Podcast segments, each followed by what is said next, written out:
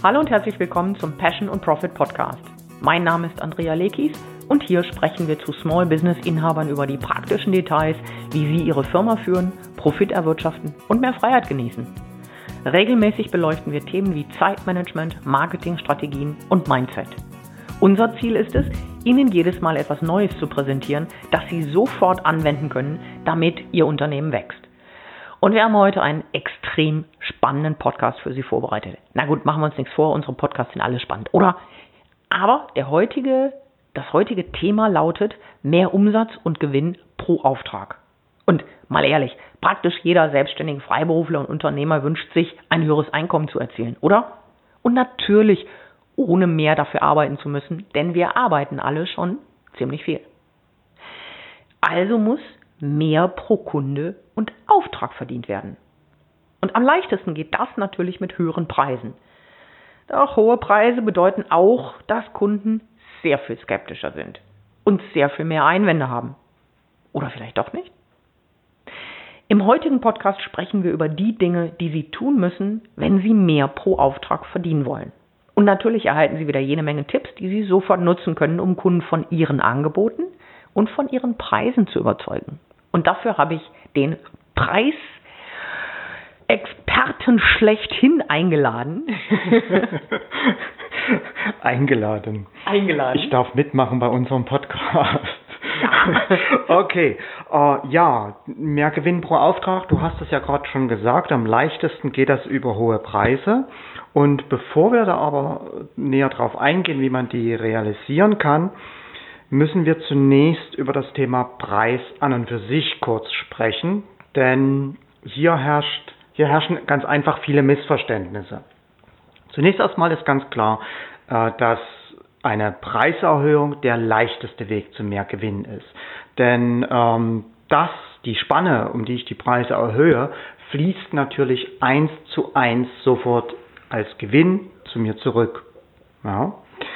Ähm, doch wenn ich einen Preis habe, dann muss dem natürlich auch immer ein Wert gegenüberstehen. Und jetzt kommt die Krux an der Sache. Ein Wert einer Sache, eines Produktes, eines Angebots, einer Leistung entsteht immer in der Wahrnehmung des Kunden. Und das Ziel muss sein, wenn ich höhere Preise realisieren will, dass ich dementsprechend natürlich auch die Wahrnehmung des Kunden steuere. Um das ein bisschen noch äh, plastischer zu machen. Der Kunde, wenn der jetzt vor einem Angebot steht und entscheidet, ob er es kauft oder ob er es nicht kauft, der Kunde stellt immer eine, ja, eine Wertesumme der Kostensumme gegenüber. Und der Preis ist in dieser Kostensumme nur ein kleiner Bestandteil.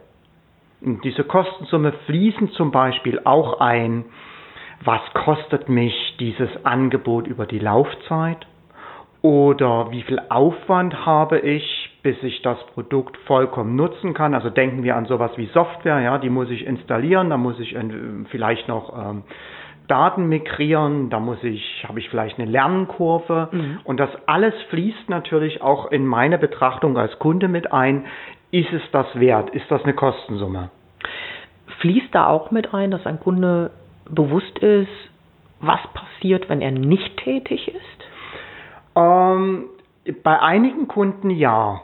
Aber das ist nicht prinzipiell der Fall. Aber mhm. wie gesagt, das ist halt eine absolut subjektive Geschichte. Das ist von Kunde zu Kunde ähm, vollkommen individuell. Ja? So kann zum Beispiel auf der Kostenseite auch stehen, dieses Angebot oder dieses Produkt hat kein, äh, hat kein besonderes Image. Mhm. Ja, und deshalb ist das äh, weniger wert. Auf der anderen Seite, ein, ein, ein Produkt mit einem höheren Image ist automatisch mehr wert. Klassische Beispiele sind die Produkte von Apple natürlich, ganz mhm. klar. Ja. Ich habe gerade an Nike gedacht. Oder ja, ja oder Markensportartikel, ja, ganz genau. Also ich habe eine Kostensumme, ähm, fließen ein die Laufzeitkosten, bei einem Auto zum Beispiel auch der Spritverbrauch, die Wartungskosten, die Versicherungssumme, all das habe ich auf der Kostenseite stehen. Verstehe. Das heißt, in dem Augenblick, in dem ein Produkt more sexy ist, ist es leichter. Alles klar. Ja, okay. Und auf der anderen Seite habe ich natürlich die Wertesumme. Ja, da fließt zum Beispiel ein, schafft das mir ein bestimmtes Image oder Äh, habe ich dann besonderen Return on Investment? Äh, wie zugänglich ist das Produkt? Ja, all, all diese Sachen, die äh, dann letztendlich auch den Wert der Sache ausmachen. Und wie subjektiv jetzt diese ganze Geschichte ist, kann man wunderbar an sowas Einfachem nachvollziehen wie einer, sagen wir, einer Tasse Kaffee. Hm. Ja, ich meine, was kostet eine Tasse Kaffee wirklich? 20 Cent?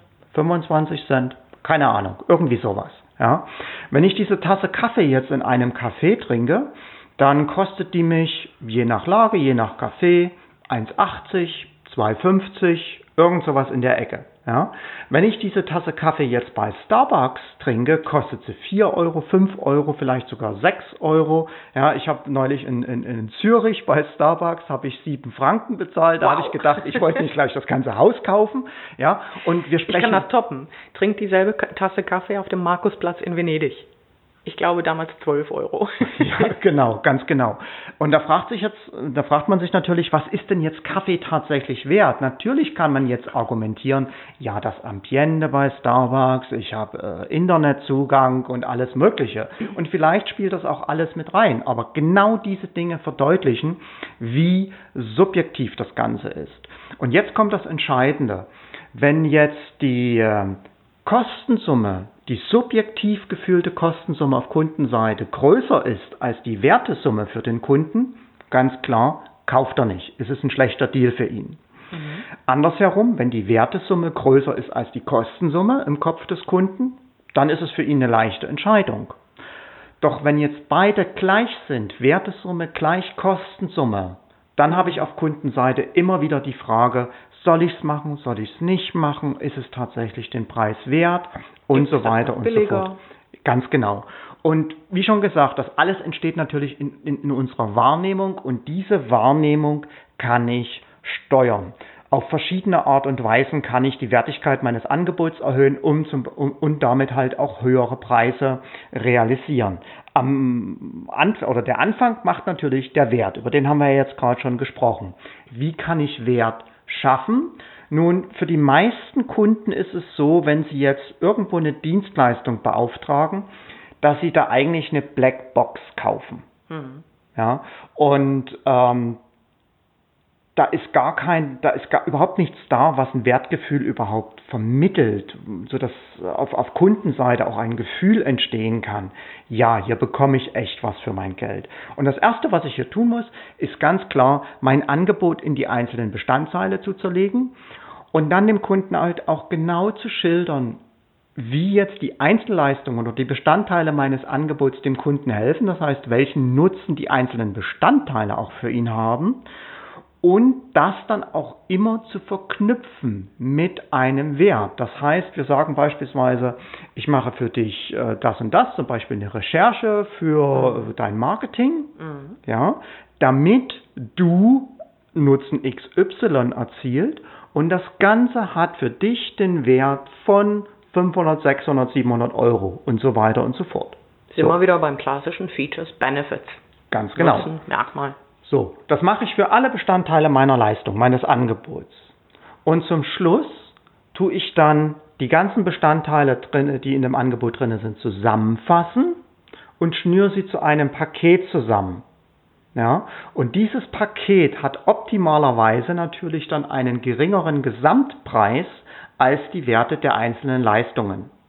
Ein weiterer Vorteil von Paketen ist es auch, dass ich mich den, äh, der Vergleichbarkeit somit viel leichter entziehen kann. Ich sage mal, wenn ich jetzt einen Tag Training irgendwo verkaufe und der Kunde fragt mich, hey, was ist dein Tagessatz? Bin ich ganz schnell in der mhm. Diskussion mhm. drin. Ja, nehmen wir an, ein Ingenieur beauftragt mich äh, für ein Training und der Ingenieur sagt dann, oh, so einen hohen Tagessatz, das erzählen wir bei unseren Kunden im Leben nicht. Wie kannst du dir erlauben, so einen hohen Tagessatz zu verlangen? Ja, und schon bin ich da in der Diskussion über einen Tagessatz und der Kunde sieht überhaupt nicht, was er denn eigentlich durch das Training hat. Mhm. Wenn ich das jetzt aber in ein Paket einfließen lasse, in ein Paket, wo auch drin ist, eine Unterstützung für den Kunden, mh, hm, ähm, ne, dann auch die, die, die Nachbetreuung bei dem Training, vielleicht auch Bestandteile in dem Training, die so nicht ganz üblich sind und dann vielleicht auch noch dem Kunden sage, ja, aber bei mir gibt's nicht einen Tag, bei mir gibt's nur ein Paket mit mindestens zwei Tage und ein Vierteljahr Nachbetreuung. dann entziehe ich mich dort dieser zeitlichen Vergleichbarkeit schon ein Stück. Also nur als Beispiel. Es gibt natürlich noch andere Wege an der Stelle. Und äh, das nächste, was ich natürlich auch tun kann, um höhere Preise zu rechtfertigen, ist, dass ich dem Kunden auch vermittle, welchen Return on Investment er bei mir hat. Das heißt, jetzt bei uns, wenn wir Trainings verkaufen, ist natürlich immer auch die Frage an den Kunden, hey lieber Kunde, erzähl mir doch mal, welchen Wert haben denn deine Kunden für dich? Also welchen Customer Lifetime Value erzielst du bei deinen Kunden? Und wenn er das nicht sagen kann, dann mhm. wenigstens auf den Zeitraum von zwei Jahren oder von einem Jahr. Das vielleicht als Ergänzung. Customer Lifetime Value heißt also, dass man weiß in etwa, wie viel Umsatz man denn mit einem Kunden über die Zeit, die dieser Kunde bei einem ist, erzielen kann. Ne? Ganz genau. Sind das 5 Euro, 50 Euro, 500 Euro oder 5000 Euro? Bei manchen sind es 50.000. Ne? Ja. Ganz genau. Und äh, wenn ich diese Werte habe vom Kunden, dann kann ich dem natürlich ganz leicht vorrechnen, okay, hältst du es für realistisch, dass du ähm, durch das Training 10% mehr Kunden gewinnen kannst? Und wenn der Kunde mir dann sagt, ja, absolut, dann kann ich sagen, okay, 10% mehr Kunden bedeutet für dich bei deinem Customer Lifetime Value so und so viel mehr Umsatz. Mhm. Ja, und habe auf diese Art und Weise meinen Trainingspreis mehr als gerechtfertigt. Mhm. Ja, äh, und natürlich geht das nicht bei, äh, bei, bei, bei allen Leistungen. Ich meine, was ist jetzt bei einer Eheberatung wert, wenn eine Ehe gerettet wird? Wie will ich das in einem ROI ausdrücken? Wahrscheinlich ist das sogar mehrere Millionen wert. Ja, It depends. ja ähm, aber, äh, aber auch hier gibt es so etwas, äh, wie ein, ja, wie, wie, wie einen gefühlten Wert. Also das muss ich natürlich dieses Resultat, was dabei rauskommt. Hey, wie wichtig ist es dir, deine Ehe zu retten? Das leisten wir hier bei unserer Beratung, bei unserem, äh, bei unserer Betreuung. Ja. Darf ich einen kleinen Bonmot ein, äh, einfügen, den du, ja. an den du dich mit Sicherheit erinnerst? Wir hatten mal, und das haben wir immer noch, wir haben ein tolles Buch, wo die Werbung eines Juristen, eines Scheidungsanwaltes in nichts anderem bestand. Ich sehe an deinem Gesicht, an deinem Lachen, dass du dich erinnerst. Also ein Scheidungsanwalt hat in einer Zeitung, es war ein amerikanischer, mit einer ganzseitigen Anzeige geworben. Auf dieser Anzeige war ein Porsche. Und unten drunter stand nichts anderes als die Worte was his. Ich glaube, das war sogar das Nummernschild des Porsche. Exakt, es war ja. sogar das Nummernschild. Ähm, da wurde genau das, was du gerade so gesagt hast, zum Ausdruck gebracht in, in, in zwei Worten mit einem Bild. Und das bedeutet, zuweilen, wenn man sich gute Gedanken darüber macht, ist es gar nicht so schwer, das ins, es ist vielleicht etwas lustig natürlich rübergebracht, aber das in Worte zu bringen, die absolut überzeugend sind. Ja, und damit hast du mir eigentlich schon eine fantastische Überleitung gegeben zum Punkt zwei, was ich tun muss, um höhere Preise zu Wunderbar. realisieren. Ja, ich muss natürlich auch dafür sorgen, dass mein Angebot am Markt oder zumindest gegenüber meinen Zielkunden einzigartig ist. Ja, äh, das heißt, ich muss dem Kunden irgendetwas geben, was er sonst nirgendwo anders bekommt. Das geht auf viele verschiedene Arten, aber was es ganz was, oder was es garantiert nicht ist, sind solche Phrasen wie bei uns kommt der Kunde an erster Stelle. Oder bei uns erhalten Sie nur beste Qualität. Ja, das ist das, was der Kunde ja voraussetzt. Und wenn ich nichts anderes sagen kann zu meiner Einzigartigkeit, als solche Selbstverständlichkeiten von mir zu geben, hm. welchen Wert hm. hat dann mein Angebot für den Kunden? Ja, ich bin immer pünktlich. Hm.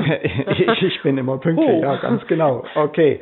Ähm, also, in, äh, Einzigartigkeit drückt man am besten mit einer, mit, mit auch, auch einfach aus, am besten auch kurz und bildhaft. Mhm. Dazu passt dieses was his, das ist perfekt. Übrigens habe ich gerade vergessen, die deutsche Übersetzung anzubringen, deshalb danke, dass du es nochmal wiederholst. Also was his bedeutet, der gehörte mal ihm. genau, ja. Ähm, also äh, kurz, sollte dieser, ähm, ja, USP sagt man auch, Unique Selling Proposition, also es sollte kurz sein, es sollte möglichst bildhaft sein, es sollte natürlich anziehend sein für den Kunden und auch äh, entsprechend, ja, eine entsprechende Kraft ausstrahlen. Ja, ich denke da, ich denke da an, an, an, an den Spruch von De Beers, da fällt mir ja zwangsläufig immer wieder ein, Diamonds are forever. Oh ja. Ja, ja. Das, das zeichnet ein ganz starkes Bild.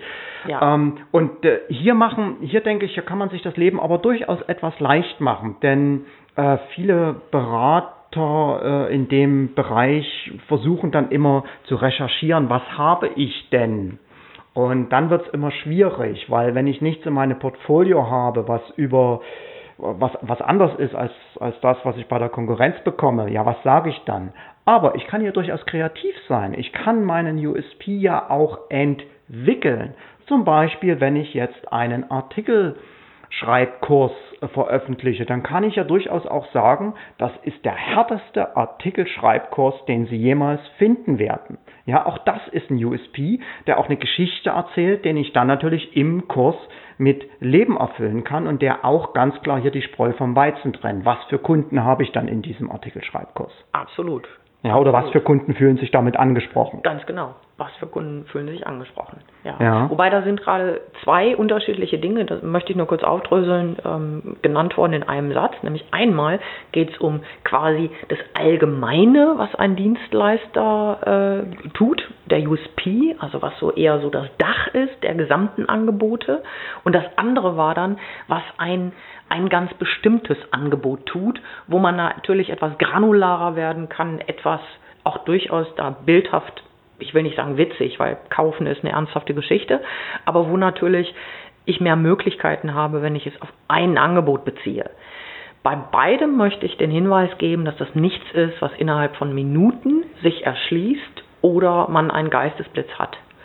Und für beides möchte ich den Hinweis geben, bloß nicht zu witzig werden, also nicht mm. irgendetwas versuchen, händeringend hier spaßig, also diese Gratwanderung bei einer Scheidung, hier einen, einen Spaß zu machen, da muss man einfach sich auch sehr sicher sein, dass das in Ordnung ist, weil womöglich ist jemand, der gerade in einer Scheidung steckt, dem ist eventuell nicht zum Lachen zumute. Ne? Also so witzig wie das klingt, weil wir nicht in einer Scheidung stecken, oder? Nein, tun wir nicht.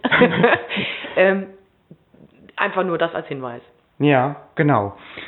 Okay, ähm, was kann ich noch tun, um höhere Preise zu realisieren? Und ja, wie heißt so schön, der nächste ist ein Biggie. Okay.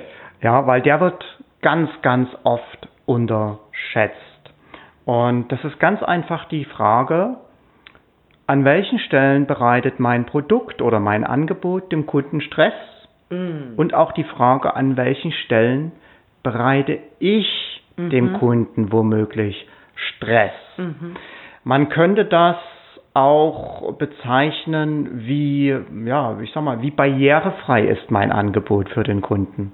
Wunderbar, ja, ganz wichtiger Punkt, ja. Ja, das heißt, äh, je genauer ich dem Kunden beschreibe, wie er zum Beispiel an mein Angebot kommt, was passiert, wenn er Fragen hat, wohin er sich wenden kann, wenn es Probleme gibt, umso leichter mache ich es natürlich für den Kunden. Denn all diese Fragen sind potenzielle Einwände, die beim Kunden dazu führen können, dass er nicht kauft. Und ich glaube, hier gibt es auch eine ganz, ganz interessante Studie dazu. Oh ja, ähm, du beziehst dich bestimmt gerade auf die äh, Campus-Studie. Ja? Genau, auf die ähm, Campus-Studie. Die Campus-Studie besagt Folgendes hat stattgefunden in den USA, ne, deshalb auch Campus, das heißt auf einer Universität.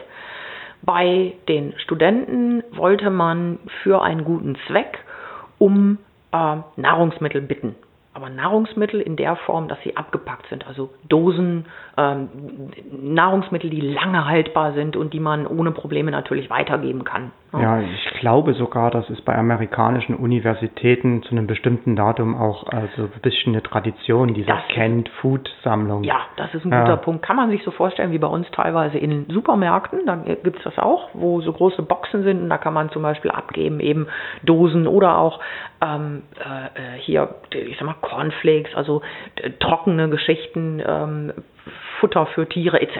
So, Problem war aber, dass man feststellte, diese Aktion wurde, obwohl in den USA wunderbar beliebt, nicht wirklich angenommen. Also da kam irgendwie nichts zusammen und man fragte sich, warum und weshalb und hat die gesamte Aktion etwas umgestellt. Dann hat man drei Dinge getan. Nummer eins, man hat einen festen Standort genommen, an dem diese Nahrungsmittel abgegeben werden sollten. Also man sagte, du kannst die abgeben da und dort. Nummer zwei, dieser Standort wurde als Skizze auf den Flyern, die man verteilte, aufgemalt. Also quasi mit so einer kleinen Wegbeschreibung. Ganz konkret, roter, fetter Punkt in der Mitte, sodass jeder quasi sehen musste, da muss ich hin. Punkt Nummer drei, es wurden konkrete Beispiele genannt, was man denn mitbringen kann. Also da stand dann, du kannst zum Beispiel mitbringen eine Dose Ravioli, drei Dosen Mais, fünf Dosen dicke Bohnen. Oder Linsensuppe, mhm. Erbsensuppe, mhm. Bohnensuppe, ja. Thunfisch. Genau, und ich glaube, Zeiten wurden dann auch noch hingeschrieben. Zeiten wann man wurden natürlich auch noch hingeschrieben. Und das Ergebnis war, dass am Ende die Menge der gespendeten Nahrungsmittel um den Faktor, ich glaube, 1000 höher waren als vorher bei dieser Studie, die man gemacht hat, ohne dass diese konkreten Angaben dort gemacht worden sind. Ja. Will heißen, je konkreter ich meinem Kunden hier alles über die Art und Weise, wie er mein Angebot bekommt, zeige oder sage, schreibe, und zwar mehrfach und regelmäßig, also nicht nur einmal, umso höher ist die Wahrscheinlichkeit, dass jemand kauft. Ja. Beste Beispiel, wenn ich das noch konkret machen darf, beste Beispiel ist natürlich da der Nummer 1 Platz, unsere Webseite. Es gibt wirklich keine Webseite. Ich habe äh, heute von einer Klientin, wo wir in einer Webseitenveränderung im Moment sind, in einem Relaunch, die hat mir zwei Webseiten geschickt und hat gesagt, Mensch, guck mal, könnte das eine Anregung sein? Und ich habe die Hände über dem Kopf zusammengeschlagen, weil wirklich alles an diesen Webseiten schlecht war. Alles also Benutzerführung, Bedienerführung, die Frage, was kriege ich hier überhaupt, wie kriege ich es, dann bin ich auf irgendeinen Kalender geklickt, auf den ich ein Strategiegespräch anfordern konnte, der existierte überhaupt nicht und so weiter. Der Punkt ist, Kunden, man könnte es jetzt denken, ja, die kommen ja wieder. Nein, tun sie nicht. Ich habe den Bruchteil einer Sekunde, um einen vernünftigen Eindruck zu machen. They never come back. Ja. Das ja. ist heutzutage so. Und was für mich auch ganz interessant ist, das hat auch nichts mit dem Intellekt meiner Zielkunden zu tun. Das Nein. ist vollkommen unabhängig Nein. vom Bildungsgrad oder was weiß ich. Nein, wir ja. leben in einer Zeit, in der einfach Zeit das Wichtigste ist und ein Kunde für meine Begriffe zu Recht sagt, wenn du dir nicht die Mühe machst, darüber nachzudenken, dass das hier womöglich ein Fehler ist, dann mache ich mir nicht die Mühe, dich A darauf hinzuweisen, ne? ja. B, mich hier durchzuwurschteln und meine kostbare Lebenszeit zu vergeuden. Gibt es übrigens ein wunderbares Buch zu, heißt Broken Windows. Ich habe im Moment nicht den äh, Namen des Autors, ich glaube irgendwas mit Glaser, können wir verlinken in den Ressourcen, wo wirklich gezeigt wird, dass solche Kleinigkeiten erstens dazu führen können, dass man sich einen riesen Vorteil oder Vorsprung als auch kleines Unternehmen äh, äh, verschaffen kann, beziehungsweise auch als großes an solchen Dingen letztlich scheitern kann. Ja.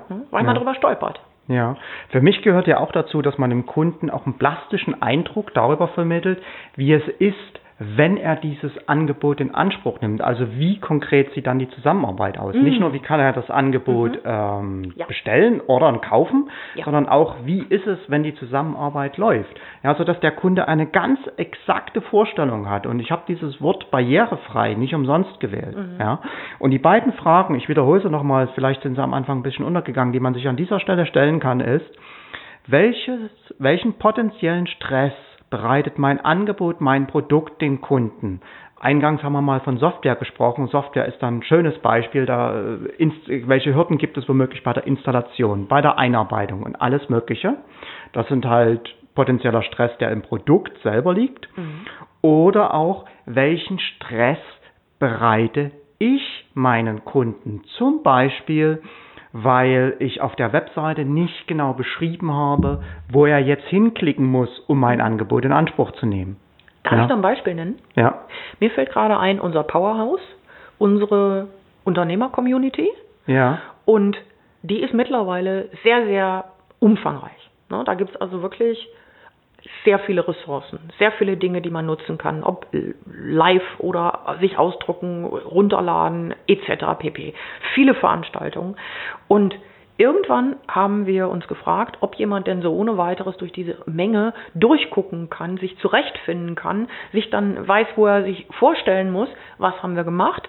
Wir bieten an für jeden, für jedes neue Mitglied, um die Barriere so niedrig wie möglich zu machen, eine Privatführung.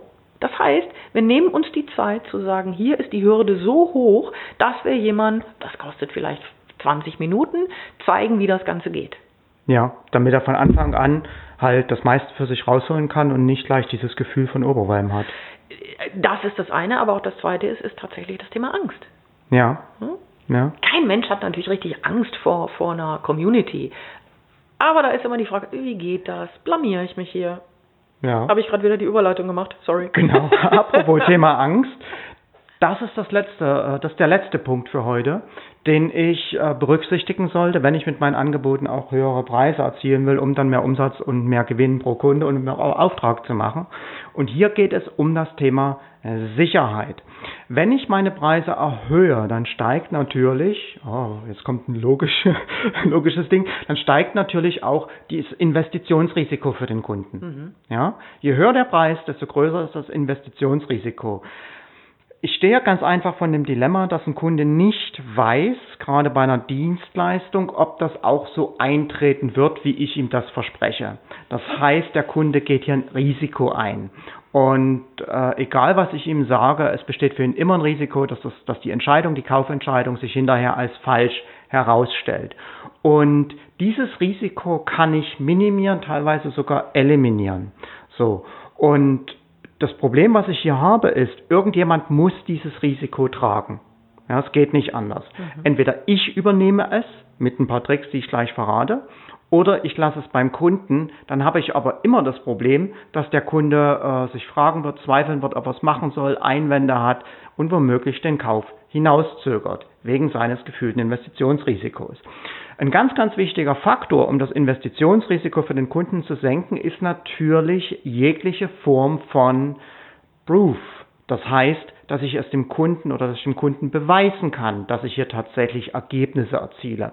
Zum Beispiel, dass andere Kunden da berichten in Social Media oder auf der Webseite, was sie mit dem Coaching oder Consulting alles erreicht haben.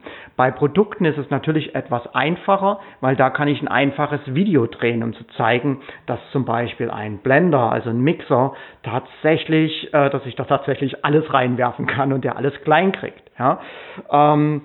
Es äh, gibt da auch die Möglichkeit, dass Experten vielleicht für mich sprechen. Ähm, es gibt die Möglichkeit, dass deine Kunden für dich sprechen. Ja, äh, oder Qualitätssiegel, wenn es sowas gibt. Ja, Deutschland, prominentes Beispiel, dieses äh, Trusted Jobs Siegel. Mhm. Ja, dass ich hier in einem Shop auch wirklich vertrauen kann, dass da nichts schiefgehen kann. Mhm.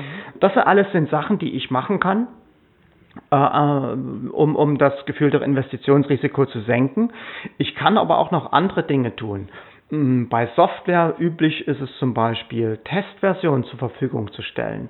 Und es gibt auch die ein oder andere Dienstleistung, wo man das machen kann. Ich meine, wir haben jetzt die Akquise Masterclass kürzlich auch erst abgeschlossen und da geben wir zum Beispiel auch so eine Art Test heraus. Das heißt, wir sagen den Kunden, hey lieber Kunde, nimm an den ersten beiden Einheiten teil. Wir tun da nichts für dich abregeln. Du kriegst das volle Programm. Und wenn du nach den ersten beiden Einheiten der Meinung bist, du hast dich vertan, der Kurs ist nichts für dich, kriegst du das Geld zurück. Ja, und ich muss sagen, dass insgesamt zweimal über die Jahre, wir haben ja die Akquise Masterclass, ist einfach jetzt schon in der Version 3.0. Ich glaube, zehn Jahre machen wir die schon. Genau zehn Jahre, ja. Äh, Zweimal haben Kunden durchaus nach der zweiten Einheit es zurückgegeben. Das Interessante ist, der erste Kunde, ich glaube, von dem haben wir nie wieder gehört. Mhm. Die zweite Kundin hat erklärt, warum das nicht passte für sie und ist dann in unser großes Protégé-Programm, also das Coaching gegangen, ähm, was natürlich für uns eine tolle Möglichkeit war. Ja? Ja. Das heißt, ich will darauf hinaus, ähm, dass mitnichten jeder Kunde, der dort umtauscht, ein jemand ist, der hier Böses im Sinn hat, sondern der hat sich vertan. Die Informationen haben offensichtlich nicht ganz gereicht und man trägt als Anbieter dann das Risiko, was viel besser ist. Wenn ich dann mal ein, zwei habe, die bei denen das anders gelagert ist, was soll's? Ja. Ich habe da nichts zu verlieren. Ja, ja. Eine weitere Idee wäre zum Beispiel Ratenzahlung anzubieten, gerade wenn ich hohe Preise realisieren will. Warum denn nicht? Warum denn das Ganze nicht auf, auf, auf mehrere Raten verteilen? Ähm, das scheint jetzt im, im, ersten Moment widersprüchlich zu sein, aber je weniger der Kunde bei jeder einzelnen Transaktion zahlen muss, umso geringer ist das gefühlte Risiko. Und ich äh, verweise nochmal auf, den auf den Anfang. Hier geht es immer auch um die Wahrnehmung. Die ist entscheidend. Die Realität die entsteht halt in unserer Wahrnehmung. Ja, ja, das ist doch dieses schöne Beispiel, dass man sagt, Sie bekommen hier eine Membership für den Preis von einer Tasse Kaffee am Tag und dafür können Sie ganz genau erfahren, wie Sie Ihr Business aufbauen, mehr Kunden gewinnen, systematisch verkaufen etc. Ganz das genau. ist natürlich das Powerhouse, worüber ich gerade gesprochen habe. Ne? Ganz genau. Wer, äh, jetzt haben wir schon das Powerhouse mehrfach erwähnt, sollte man vielleicht auch noch die Webseite sagen. Ja. Passion-profit.com Schrägstrich Powerhouse. Das war unser Werbeblock. genau. Und ja, damit sind wir eigentlich auch schon am Ende. Ich fasse nochmal die, die, die, die vier Sachen zusammen. Mhm. Also, wenn ich mehr Gewinn, mehr Umsatz pro Auftrag machen möchte, geht das am leichtesten, wenn ich meine Preise erhöhe. Und damit das möglichst schmerzfrei, möglichst widerstandsfrei läuft, muss ich dafür sorgen, dass der Kunde halt auch den Wert meines Angebots richtig wahrnimmt. Das heißt, ich muss dafür sorgen, dass er die Bestandteile, dass er den Nutzen der einzelnen Bestandteile versteht und den Wert der einzelnen Bestandteile versteht ich muss mein Angebot in irgendeiner Art und Weise einzigartig machen. Hier darf ich kreativ sein, ich sollte nur nicht zu witzig sein. Mhm. Ja? ja. Ähm, ich muss natürlich auch sicherstellen, dass der Kunde jede Frage rings um mein Angebot beantwortet bekommt. Das heißt, wie kommt er an das Angebot ran? Was ist, wenn er Hilfe benötigt? Und so weiter und so fort. Und idealerweise habe ich auch Dinge am Start, die sein Investitions, sein gefühltes Investitions Risiko senken. Wunderbar. Okay. Ich wiederhole nochmal die Adresse vom Powerhouse. Passion-profit.com Schrägstrich Powerhouse. Und damit war es das für heute. Damit war es das für heute. Wir bedanken uns ganz herzlich bei Ihnen fürs Zuhören. Und wenn das Ihnen gefallen hat, freuen wir uns über eine Bewertung auf iTunes oder wo sind wir noch? Äh, Soundcloud. Soundcloud. Und wir würden uns sehr freuen, wenn Sie beim nächsten Podcast wieder dabei wären. In diesem Sinne, Andrea Lekis und der Mike war auch dabei. Bis dahin. Tschüss. Bis dahin. Tschüss.